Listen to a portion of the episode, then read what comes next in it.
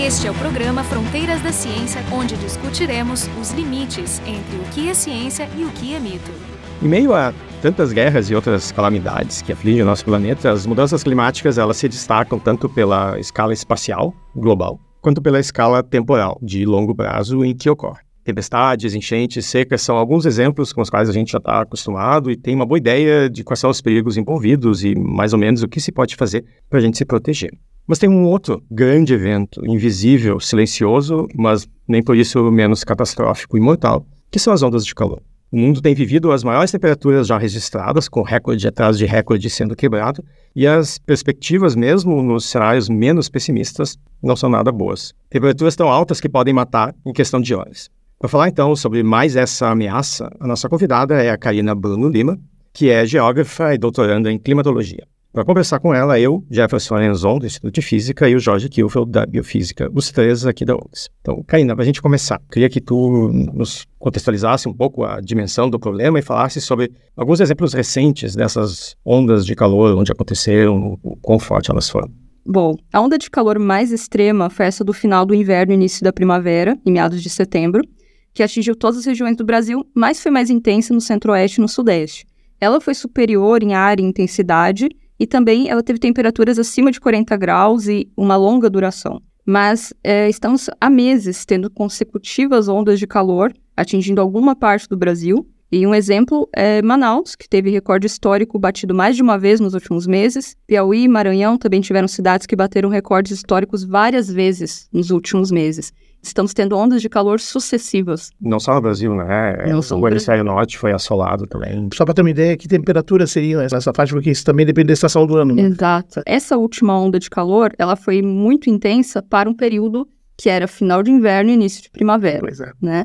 E a gente registrou mais de 40 graus em muitos locais do Brasil. É, mas é inverno. Inverno nessa região mais equatorial é época de chuvas, né? E tem uma seca também Está tendo seca por causa do El Ninho. O El Ninho, ele tem essa característica de mudança de padrões atmosféricos e ajuda a elevar as temperaturas na América do Sul. E ele causa mais seca no norte e no nordeste, elevada precipitação no centro-sul do Brasil. No caso da, dessas ondas de calor, essa onda super forte que a gente viu agora como que a gente diferencia desse evento raro, né, extremo, claro, mas raro, que poderia acontecer e o próximo daqui mil anos ou daqui 500 anos acontecer de novo, de uma sucessão de eventos recorrentes, frequentes, que podem estar acontecendo. Alguma coisa está mudando? Eu sei a resposta, né? Mas um, eu acho que é importante enfatizar isso. O que a gente sabe é que os eventos extremos, tanto relacionados à temperatura, calor, quanto relacionados à chuva e à falta dela, eles estão aumentando em frequência e intensidade por causa das mudanças climáticas. Agora, com relação especificamente aos eventos de calor, a gente considera uma curva de distribuição normal, né, de eventos extremos relacionados à temperatura, e a gente está deslocando a média junto com todo o sistema, com toda a curva de probabilidade, para os extremos de calor. Para temperaturas mais altas. Isso. Então a gente desloca tanto a média quanto os extremos. A gente vai ter mais extremos e eles vão ter temperaturas mais elevadas, sendo mais destrutivos. E aí parece estar tá havendo também um achatamento na curva, aumentando variância, mas o principal é esse deslocamento dela para a extremidade mais quente. Pelo menos no hemisfério norte já tem estudos sobre isso, mas no hemisfério sul não deve ser muito diferente para os eventos de calor. Não quer dizer que os eventos extremos de frio não vão ocorrer, mas a gente tem uma tendência de aumento muito maior dos extremos de calor. Tá, então o que está dizendo é que a gente começa agora a ter exemplos que estão muito longe do valor médio. Acho que essa é a definição, então, de, de eventos extremos, né? A gente começa a ter coisas que se afastam muito do que a gente está acostumado. Exatamente. Isso é uma coisa bidimensional. Tu tem a intensidade da, da onda de calor, temperatura que atinge, e a duração. Eu vi que alguns países definem a definição de onda de calor de forma bem diferente. E aí eles, é, por exemplo, consideram cinco dias com até 40 graus já é calor extremo, né? Mas três dias com 45 também. Quer dizer, então, brincando com essas duas dimensões, né? Só que pensando no impacto da saúde humana, não faz nenhuma diferença. Vai a pessoa passar muito mal praticamente nos dois padrões. Eu não sei se existe algum estudo mostrando diferença de mortalidade ou tal. E, aliás, é muito difícil fazer estudos da mortalidade do calor, né? Porque não, não se costuma, né, nos necrotérios do mundo todo, declarar lá que o cara faleceu em função do calor. Então não tem uma estatística muito boa.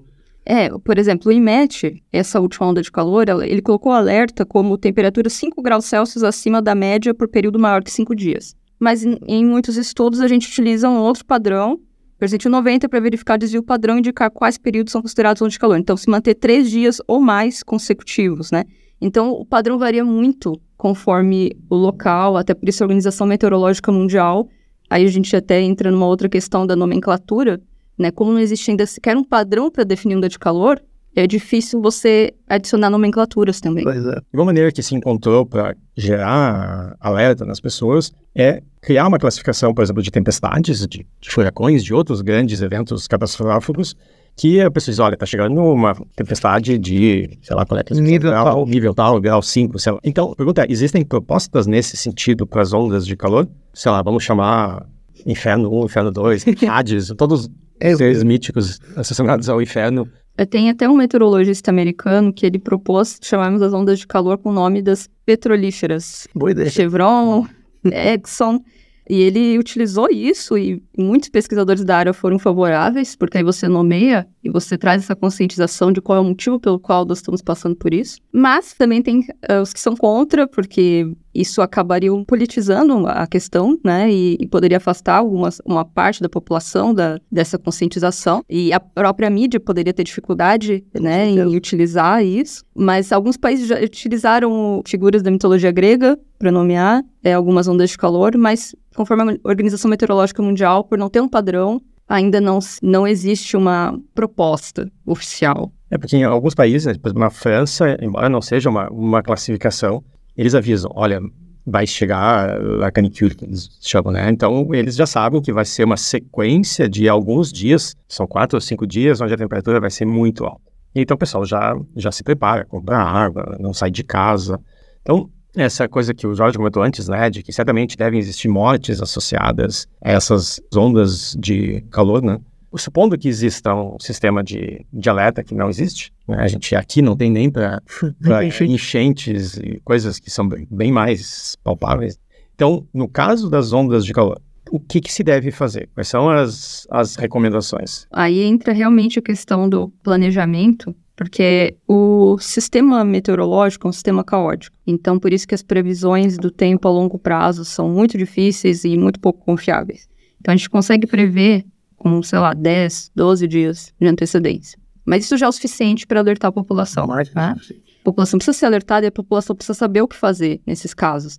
Então, vamos supor, o heat stroke, a gente pode aqui chamar de insolação, mas insolação é um termo meio guarda-chuva para muitas condições, né? E talvez não passe a gravidade. Exato. O heat stroke pode ocasionar convulsões, Golpe morte. de calor. É, é realmente uma situação assim extrema.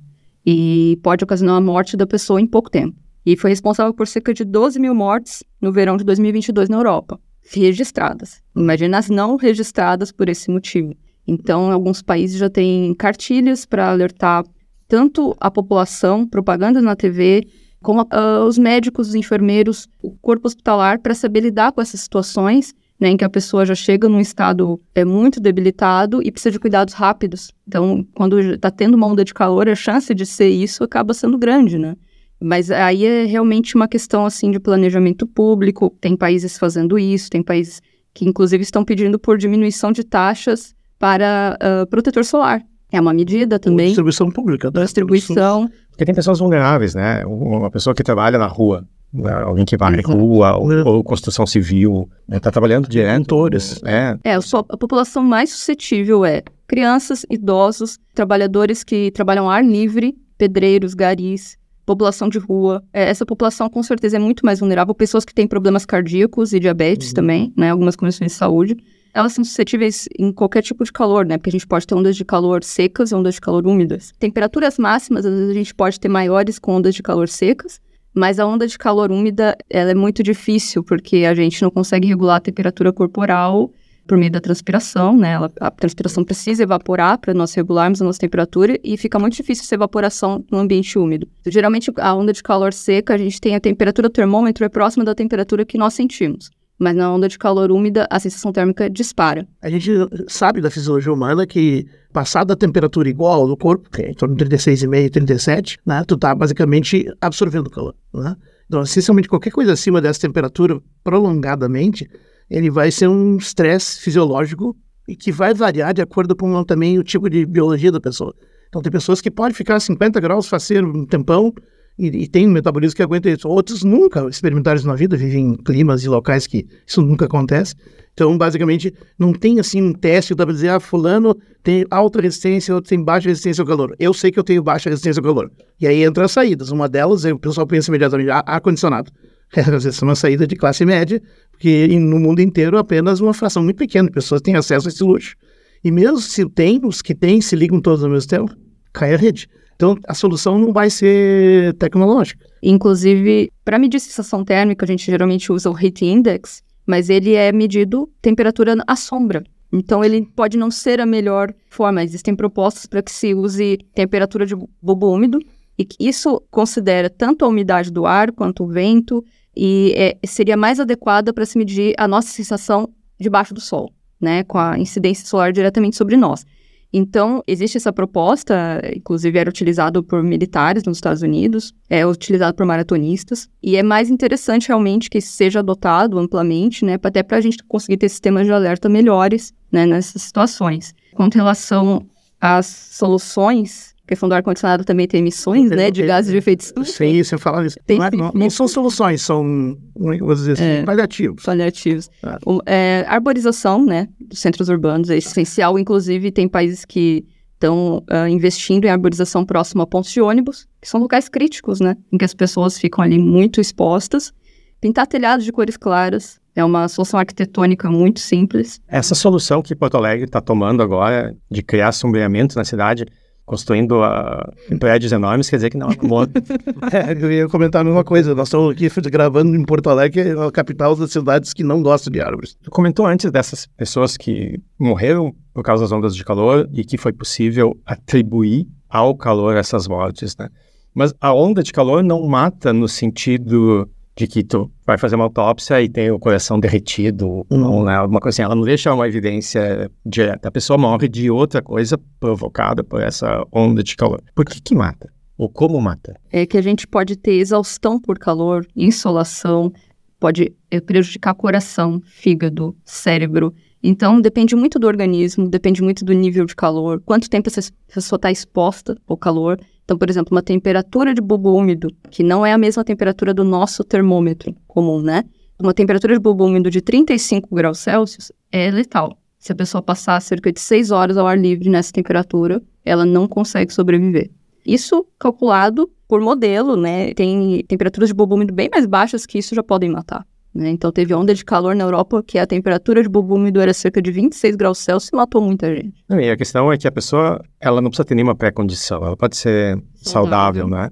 É que ela não sabe se ela é sensível, é que tá. Não tem uma predisposição descritiva, assim, a fulana é termossensível. Se fizer um teste de resistência, um ciclista profissional, se botar esse mesmo ciclista numa bicicleta numa sala fechada, sem ventilação, que ele não consiga suar, não tenha, não tenha vento, ele colapsa em pouco tempo. Eu não sei se realmente faz diferença nesse caso tu te hidratar, se, se tem, se tem uma solução. Né? A hidratação, o objetivo é repor a água que tu suou para continuar suando. Mas eu acho que tu precisa, necessariamente, tu precisa necessariamente diminuir a temperatura interna. Não, é, aí que tá. Tu regula a respiração, em parte vai fazer troca de calor pro corpo, e a sudorese faz outra parte de troca, e a circulação também faz uma redistribuição de calor pelo corpo.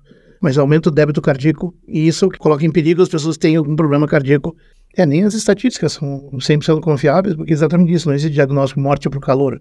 Né, O cara pode botar se ele quiser, ele vai dizer a causa imediata de morte é parada cardíaca, sei lá, hipertermia, não sei o que e tal, que também mata e tal. Essa, um, um tema que eu estava vendo aqui, a chamada pesquisa em ondas de calor. Se a pesquisa em mudança climática está incluindo, levando em conta, e, interpretando o, o papel dessas ondas de calor, que é mais recente. Então ainda está muito inicial esse cenário, me parece, né? Falta ciência aqui, né? É, a crise climática é um problema multidisciplinar. Né? Então, a gente precisa de climatologista, a gente precisa de profissionais de saúde, de economista, Psicólogos. psicólogo. Cada. É, a onda de calor, inclusive, aumenta a incidência de suicídios também. Então, a gente precisa tratar como o problema que ele é. Ele é muito complexo, é o maior desafio da humanidade e é um problema transversal que atravessa todas as áreas da nossa vida. Então, a gente tem que unir os pesquisadores para trabalhar em cima disso. Mas tem uma coisa que a gente ainda não falou, né? Que- é a causa dessas ondas de calor. Então, por que agora? De onde elas vêm?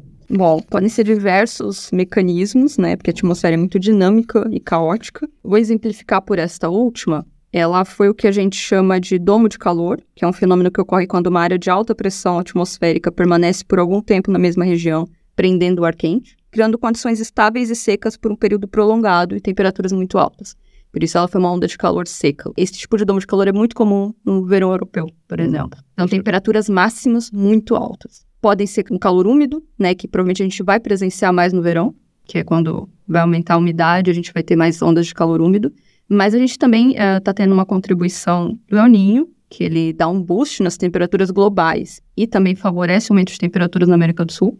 Então, são muitos fatores interagindo. É um sistema complexo, de fato. Mas essa última onda de calor, a gente já viu que, apesar do, da contribuição do El Ninho, é uma contribuição pequena perto do aquecimento global antropogênico. Já foi verificado por um estudo de atribuição. Quando o Vitor falou do El Ninho, a gente fala do Laninha há muito pouco tempo no Brasil. Quando se começou a descobrir que tem tornado no Brasil, que tem super tempestades, como é que é a diferença do El Ninho e Laninha? Porque quando eu ouvi as primeiras vezes, diziam, não, Laninha é uma coisa do, do Atlântico e o El Ninho é do Pacífico. Na verdade, os dois são sobre o Pacífico, El Ninho é aquecimento e o outro é esfriamento, né? Tem uma região no Pacífico que é monitorada e quando a temperatura da superfície do mar está acima da sua média e tem condições atmosféricas que também são verificadas e a gente tem a condição por um determinado período, é o El Ninho. Ele costuma durar um ano, um ano e meio. E a fase, a outro extremo é a laninha, que é quando essa, essa região monitorada está com uma temperatura abaixo da média histórica. E também tem as condições atmosféricas próprias, né? E tem a fase neutra, entre os dois. A gente teve uma Triple Deep Laninha, que são três anos seguidos de Laninha. Isso só tinha acontecido, se eu não me engano, outras duas vezes, desde que temos medições disso. Então é muito raro. Inclusive, é uma das causas do, da nossa seca aqui no Rio Grande do Sul, né? É o inverso do El Ninho. A, a Laninha, ela provoca mais chuvas no norte e nordeste e mais seca no centro-sul. Que é o contrário do que está acontecendo agora. É, exatamente. Então a gente saiu de uma laninha tripla, teve uma fase neutra muito curta e já entramos no El Ninho que está muito intenso e continua a se intensificar. E já vem um El Ninho em seguida. A gente teve o El Ninho que a gente chama de El Ninho Godzilla, de 2015 e 2016, porque ele foi mais intenso. Tanto é que 2016 foi o ano mais quente da Terra desde que nós temos medições, né, da era instrumental. Não foi superado por agora. Vai ser superado. A gente ainda não, não pode afirmar, mas a chance é de 99%. Como o El Ninho dá esse boost nas temperaturas globais, principalmente no ano posterior ao seu desenvolvimento, esse El Ninho de 2015 e 2016, o ano de 2016 foi o mais quente no registro instrumental. Então agora a gente está começando com esse El Ninho esse ano, e esse ano já vai superar 2016, mesmo com o El Ninho não tão intenso. Mas ano que vem vai E ano que vem tende a ser ainda pior, superar 2023, porque é o ano posterior ao desenvolvimento. Ano que vem é o ano que é bom migrar para Marte.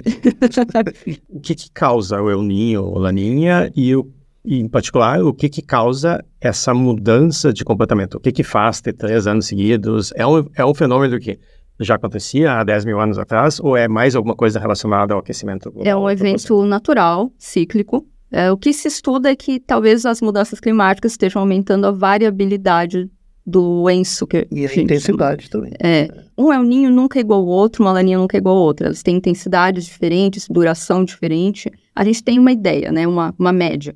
Mas, é, de fato, a gente está observando El Ninhos muito intensos nos últimos anos, né? O de 2015, 2016, a gente teve em 97, 98, outro muito intenso, e agora este, é, não, não sabemos se vai esperar, provavelmente não, mas também é bem intenso. Então, a gente está estudando a questão da variabilidade dos aninhos como é, consequência das mudanças climáticas, mas é um fenômeno natural, cíclico, né? Que dura cerca de sete anos, cinco a sete anos, o ciclo dele.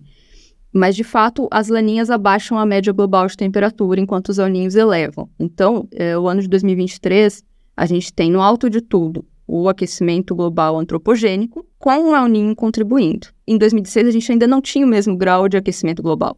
Então, mesmo que aquele El fosse muito intenso, a gente já vai esperar isso agora. Isso também mostra que o El Ninho ele, ele é um fator que contribui, mas ele não é o fator principal. As medidas do IPCC têm ano a ano, assim, desde 16 para cá, tá poucos anos, sete anos, já tem uma diferença mensurável? Sim, a gente, é, Copérnicos mede, né, o aquecimento global, atualmente a gente está em cerca de 1,2 graus Celsius em relação ao período pré-industrial, e a meta do Acordo de Paris é 1,5. Estamos uhum. muito, muito perto. E esse ano é de 2023, segundo Berkeley Earth, tem 90% de chance de que a média anual ultrapasse 1,5. Não é o 1,5 sustentado, que prevê o Acordo de Paris, é uma ultrapassagem temporária, o aninho contribuindo, então a gente, depois que o aninho acabar, talvez a gente retorne um pouco, mas é muito preocupante, porque a gente está vendo limites sendo alcançados. Né? Esse é um trailer, né? Um trailer do que virá. Exatamente, a gente fala que é uma amostra do futuro. Uma amostra do futuro. Mas quando a gente tenta comunicar, por exemplo, aqui em Porto Alegre, de uma manhã para uma tarde, eu tenho uma variação de 20 graus. Então, a, a variabilidade é algo que a gente está acostumado. Como que a gente faz para comunicar que as pessoas devem se preocupar porque a temperatura está aumentando um, dois, talvez três graus, quando na nossa vida cotidiana, e aqui talvez a gente tenha que puxar a definição de clima, a gente está acostumado então com variações de dezenas de graus, mas a preocupação agora mundial é com esse 1, 2, 3 graus. Por que, que isso é relevante né, no contexto de clima? E se não é contraproducente usar esse tipo de, de escala, usar o aumento da temperatura média, porque vai ser muito difícil colocar na cabeça das pessoas, porque é pouco, é um, dois, três, né? não parece muito. É realmente é um desafio de comunicação, porque uh, existe muito essa confusão de tempo meteorológico com clima, né? Enquanto o tempo meteorológico a gente está falando de uma curta escala de tempo, condições atmosféricas locais e temporárias, né? Ou uma previsão para daqui a alguns dias. Isso é tempo meteorológico. Já clima, a gente lida com longo prazo, com tendência, com probabilidade, com variação em relação a uma normal. E a gente geralmente, quando está falando de aquecimento global, está falando do clima global, a média global, como o próprio nome diz, né?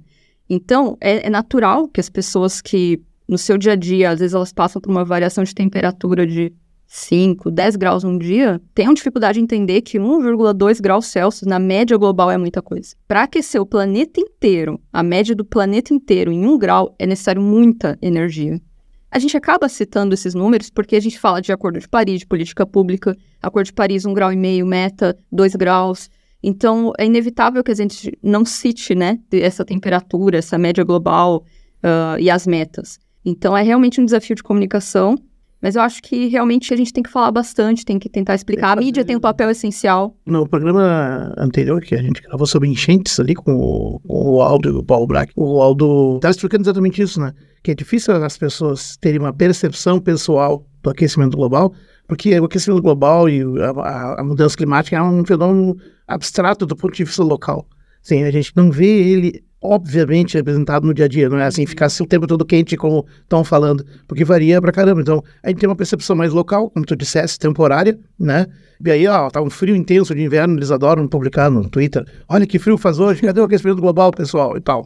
Isso, isso é uma dificuldade. Eu, não vejo outra forma de combater esse, esse, digamos, esse erro, que é fazer as pessoas sair da percepção local e acrescentar conhecimento para uh, construir uma percepção global também. É parecido com o problema da Terra plana, né? A Terra plana não é uma hipótese ruim se tu pensa no mundo nos seus 5 quilômetros de raio, assim. Porque aparentemente se tu mora num lugar plano e tal, é, parece tudo assim mesmo, né? Mas obviamente se tu levar em conta a situação global e confiar nas medidas que são feitas ou foram feitas e registradas, tu não vai ter dúvida que a Terra é redonda, é esférica no caso, né? Geoide, para ser mais preciso. A única saída é conhecimento. E a mídia tem papel essencial nisso, porque a gente não pode falar de aquecimento global, de mudanças climáticas, só quando acontece um desastre. Aquele filme Don't Look Up. Não olhe é, para cima. Exatamente. A inspiração foi essa, né? De acordo com o roteirista, o criador. A questão climática é sempre a quarta ou quinta notícia. Eu soube falar quando acontece alguma coisa, mas em geral ela não é prioridade. E, e deveria ser. A notícia é enchentes, mortes, morcego e tal não se fala aquecimento global, não sendo na última frase, e a conexão causal não é publicizada. E é muito importante fazer essa conexão. Isso conscientiza as pessoas e para resolver a crise climática a gente precisa de forte adesão popular, a gente precisa que muita gente esteja ciente do problema, porque a gente tem aí COPs anualmente, a gente tem metas dos países e o mundo caminha de fato para uma transição energética, mas a velocidade dessa transição é muito lenta para nossas metas, né? Para a gente conseguir assegurar um futuro minimamente habitável. Uma coisa que me preocupa é essa coisa da, do, do falou do domo. Domo de calor. Domo de calor, né? Que é bem claro, ele pode ser uma região intensa e, e as cidades, as megacidades são um domo à parte. Quer dizer, eles constituem uma, um microclima naquela região com dificuldade de circulação. Domos autoinduzidos. É, é, praticamente autoalimentados e tal. Existe algum, enfim, nesses vários estudos, o, o propósito como lidar com isso? Tentando discutir a questão específica das cidades, porque eu, eu, vejo cada vez mais, isso também é baseado num artigo muito bom que o Aldo Menegai escreveu sobre a tecno-urbesfera. tu tem tanta gente socada num espaço tão pequeno que a falta de luz prolongada pode criar um colapso extremamente letal, multidões, né? Falta de água nem se fala, né? E essas variações climáticas que vêm não só com a temperatura excessiva, que estratégias tem para evitar que as cidades sejam armadilhas? É, existem a Organização Meteorológica Mundial, é, Mundial Meteorológica, a Organização a OMS também é, trabalha com essa questão. Tem guias para cidades para melhorarem questões arquitetônicas, tem planos para ar-condicionado que não emitam gás, gases de efeito Sim. estufa. Sistema de circulação de ar e tal. É, então assim, tem muita coisa. Mas assim, eu acho que o ideal no momento é focar no que é mais simples. Pelo menos se a gente começa por algum lugar, né? Então, o que, que tem que fazer primeiro? E isso é o grande desafio. Acabar com combustíveis fósseis. É um desafio enorme e é muito difícil conseguir, mas a gente tem que diminuir nossas emissões em 40% até 2030 e chegar ao net zero, zero emissões líquidas de CO2 até 2050. E ao mesmo tempo que a gente está sabendo de tudo isso, ainda tem gente querendo abrir novos postos de petróleo, que isso é totalmente é, incoerente e contraditório com o caminho do 1.5. E minas de carvão. Também. Sem falar elas. A Agência Internacional de Energia lançou agora, em agosto, setembro, um relatório, um update do relatório de 2021, que é necessário para o caminho do 1.5, ainda considera-se viável. Apesar de alguns pesquisadores acharem que não, a Agência Internacional de Energia ainda considera viável. Mas não se pode abrir novos postos de petróleo, talvez a gente tenha que fechar alguns, né? Então, é muito difícil quando as decisões são tomadas sem tratar isso como uma prioridade, né? A gente teve Rosebank, é, que foi aprovado ali na Inglaterra, é um poço de petróleo gigantesco que vai ser explorado agora e tem um potencial de muita emissão, muita emissão, mas já foi aprovado. Brasil agora teve também, né, na margem equatorial, então assim, o que de fato estamos fazendo? A gente não está atacando a causa do problema. O que eu acho que a gente tem que discutir é que se a matriz energética é terrível e a matriz energética ótima, ela não vai ser criada, construída numa escala de tempo que ajude a resolver o problema, né? A gente tem que optar por soluções que sejam intermediárias. A gente perdeu a oportunidade de fazer como alguns países, como a França e a Alemanha, em algum momento, de basear nossa matriz energética na energia nuclear, que obviamente tem problemas, mas são menos problemáticos os efeitos que a gente pode ter em termos de, de escala, de, de dano para o planeta como um todo. É, isso nós né? vamos fazer um outro programa ou vários para debater, é. porque é complexo. É complexo, claro. É. Mas eu acho que. Mas numa primeira, numa primeira leitura não tem como discordar. E a outra coisa que nos, nos falta são, é, são políticas de, de Estado, não só nessa escala da, da matriz energética, mas numa escala mais local. O que, que fazem os nossos, principalmente os nossos governos, né, em relação aos problemas climáticos? Eles têm paliativos para quando acontece a desgraça, tem algum assistencialismo, algum socorro para as pessoas. Sim, band-aid. Band-aid, mas não tem nenhuma implementação de políticas de previsão, de antecipação, de criação de sistemas de alarme, de estruturas para proteção, né? Então, a gente tem que conviver com a situação como ela é. É, para lidar com tudo isso, a gente tem que atacar em duas frentes, né? A mitigação das mudanças climáticas, que é frear o aquecimento global antropogênico, nesse sentido, o papel do Brasil com desmatamento é muito importante. Nós somos o quarto maior emissor histórico por uso de terra. Então, desmatamento, queimadas. A gente conseguiu fazer isso sem desenvolvimento econômico. Que países do norte global fizeram, a gente, a gente conseguiu ser o quarto maior emissor histórico sem isso. Mas, ao mesmo tempo, também facilita um pouco a nossa tarefa agora, nas nossas metas. Porque se a gente conseguir acabar com o desmatamento, a gente corta cerca de 40% das nossas emissões. É muita coisa. Acabar com o desmatamento é essencial. É, a gente tem essa meta até 2030, não sei se já está oficializada, porque se fala, mas não tinha entrado na nossa NDC, que é a, as metas de cada país, né, as NDCs, que são metas a cada cinco anos, que são colocadas nas COPs, né, as conferências das partes. Mas o Brasil tem que ter essa meta para 2030 e, de preferência, conseguir chegar nela antes. Então, esse é o primeiro passo, mitigação das mudanças climáticas. Segunda coisa, segunda frente, é a adaptação às mudanças climáticas porque daqui a gente não esfria mais, né? O que a gente tem pela frente é pior do que o que temos agora. A receita do desastre é o evento extremo mais vulnerabilidade local. Então, na questão dos eventos extremos, a gente tem que tentar frear o aquecimento global para que a gente não tenha um aumento muito grande de sua frequência e intensidade. E na questão das vulnerabilidades, a gente tem que adaptar as nossas cidades, adaptar nossos centros, porque a gente tem que diminuir as vulnerabilidades e aumentar a resiliência. E só assim a gente vai ter desastres menos danosos à população. Então, as duas coisas são importantes. E a gente não tem nenhum plano de adaptação. O dinheiro só é investido é, depois que o desastre já ocorreu e não na prevenção do desastre. Isso que a gente não está nem falando na adaptação fisiológica. fisiológica, não só nossa, humanos, né? Mas tem uma série de animais que vão sofrer, estão sofrendo. Não nem falando nas, nas, nos, nos cultivos, né? Todos os cultivares. Plantas, né? Bactérias, fungos que podem, ao se adaptar, podem fugir, né? Dessa, por exemplo, fungos, eles são uma desgraça para um sapo, que é frio, mas para nós não tanto, porque a gente é quente demais para um fungo. Mas um fungo que, por causa que agora encontra um ambiente quente, acaba se adaptando a uma temperatura mais alta, né, a gente pode virar um sapo. Pra... Ou pode né? coisa muito pior, assim, porque na verdade sim, os animais e as plantas são afetados da mesma forma. E pode haver, tem cenários que mostram a fome mundial e é uma possibilidade, né? Mas aí eu fico lembrando algumas coisas, essa história da, assim, essa história do planejamento das cidades, das cidades verdes e tal, tem muita conversa e pouca coisa, mas eu, eu, eu, eu pessoalmente acho que o que tem que fazer é espalhar as cidades, desaparecer as megas, né? é, mas isso é muito complexo de fazer pelo tipo de estrutura econômica que a gente tem agora. Mas até no nível da arquitetura individual, por acaso me caiu nas mãos um, um trabalho lá, mostrando nas casas romanas, que é aquela casa que tem um grande pátio interno, com um lugar para caminhar, uma sacada interna, e eventualmente um posto lá no meio, mas que é para refrigerar. Eu sei que tem projetos e tem pessoas envolvidas com isso, mas isso tinha que realmente mudar de escala logo, né? E o uso racional da água. Isso aí é outro problema que compõe, né?